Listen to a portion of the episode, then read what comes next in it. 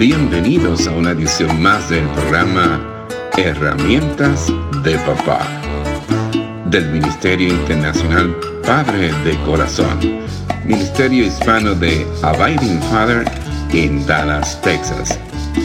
Para información del Ministerio Padre de Corazón, se puede comunicar por mensaje de texto o de voz al número 214 533 7899 214-533-7899 por correo electrónico a rafi arroba padredecorazon.org Rafi con Y al final rafi arroba padredecorazon.org Visita nuestra página web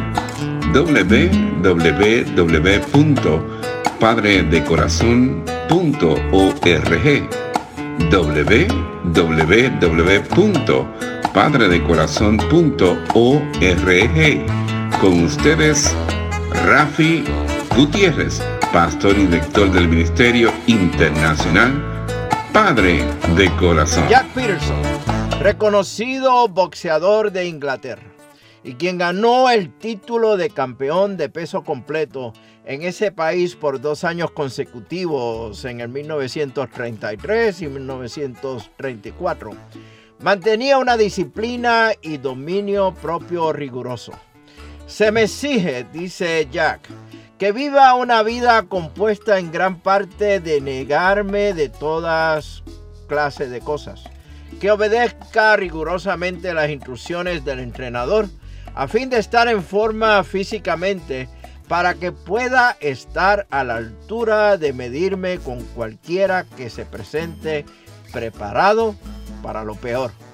La mía no es una profesión en la que se permiten excesos.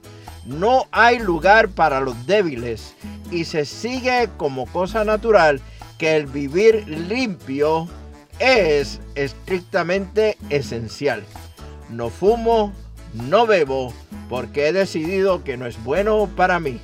Debo llevar la vida de un guerrero espartano. No puedo permitirme dejar el entrenamiento.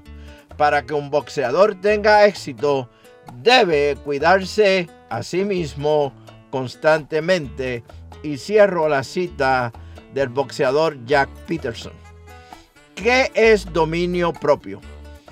Mire, es una faceta del amor por amor a Dios, a mí mismo, a mi familia y a quienes han sido encomendados a mi cuidado, voy a asumir el dominio propio en mi vida y no me dejaré controlar por ninguna fuerza que se oponga a Dios y a su plan para mí. El dominio propio es crucial a la luz de la eternidad. Este hecho podemos verlo claramente al leer el relato, el relato de la exposición de Pablo ante el gobernador Félix. Fue su explicación de la justicia, el dominio propio y el juicio venidero que espantó al gobernador romano. Escucha lo que dice Hechos capítulo 24, versículo 25. Al razonar Pablo con ellos acerca de la justicia, el control propio y el día de juicio que vendrá, Félix se llenó de miedo. Vete por ahora, le dijo. Cuando sea más conveniente, volveré a llamarte. La expresión dominio propio traduce un término griego muy rico en su significado. La palabra en griego es ekrateia. La palabra está compuesta por dos términos.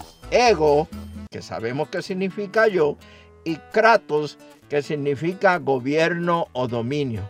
Es decir, se trata del control o la habilidad de sujetar al yo personal. Que esta virtud es vital para el crecimiento en la vida cristiana. Lo vemos cuando Pablo dice que es el noveno fruto del Espíritu Santo. En cambio, la clase de fruto que el Espíritu Santo produce en nuestra vida es amor, alegría, paz, paciencia, gentileza, bondad, fidelidad, humildad y control propio.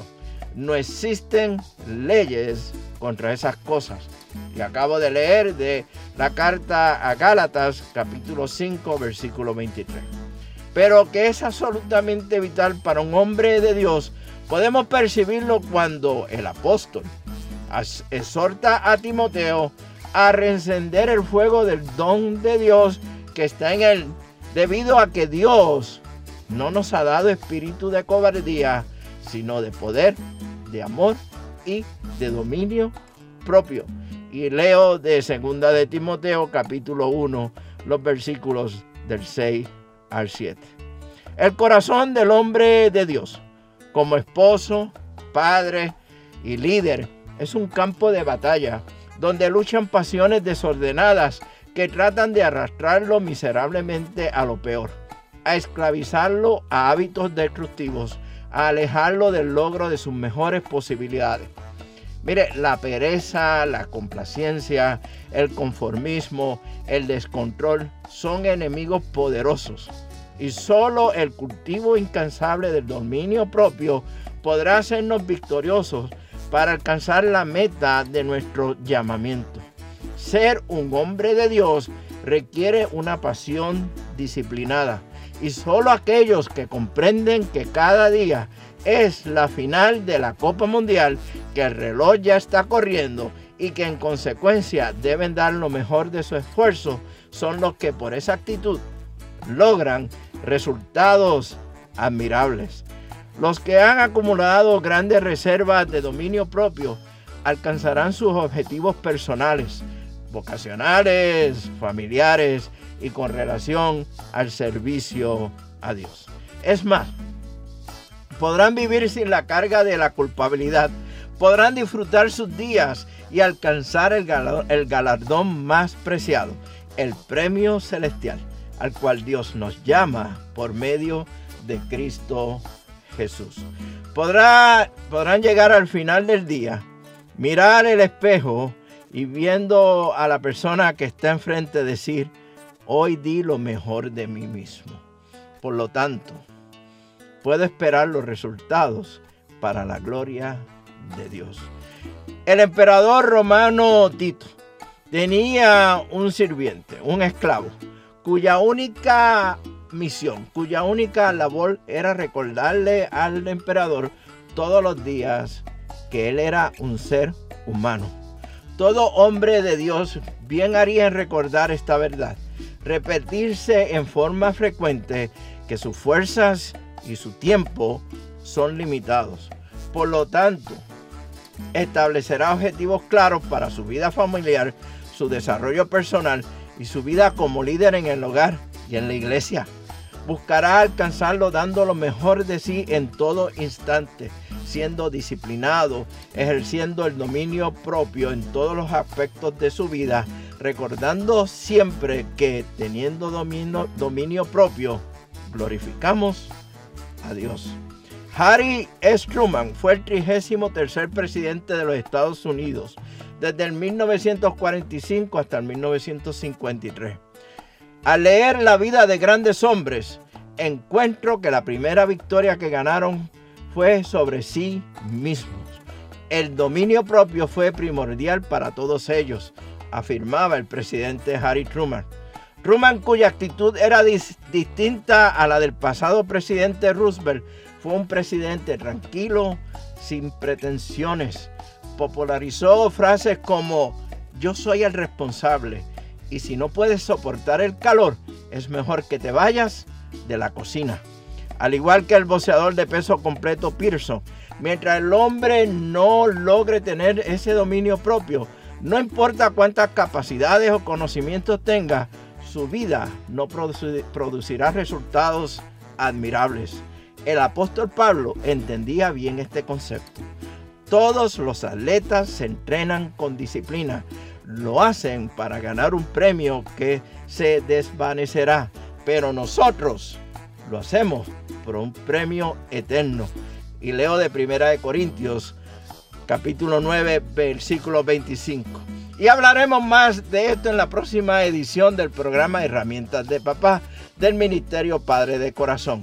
Mientras tanto, nos veremos en el barrio con un cafecito a la vez. que Dios te bendiga abundantemente y que usted sea de bendición para otros. Este ha sido un programa del Ministerio Internacional Padre de Corazón, Ministerio Hispano de Abiding Fathers, con oficinas en Dallas, Texas.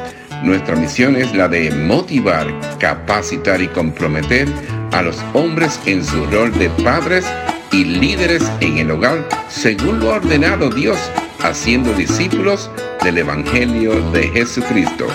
Somos un ministerio internacional, relacional y generacional. Para información del Ministerio Padre de Corazón, se pueden comunicar por mensaje de texto o voz al número 214-533-7899. 214-533-7899. Por correo electrónico a rafi padre de corazón punto org. Rafi con Y al final. Rafi arroba padre de corazón punto org. Visita nuestra página web www.padredecorazon.org www.padredecorazon.org Les habló Rafi Gutiérrez, pastor y director del Ministerio Padre de Corazón, y les agradezco grandemente que nos hayan acompañado en esta edición del programa Herramientas de Papá del Ministerio Internacional Padre de Corazón.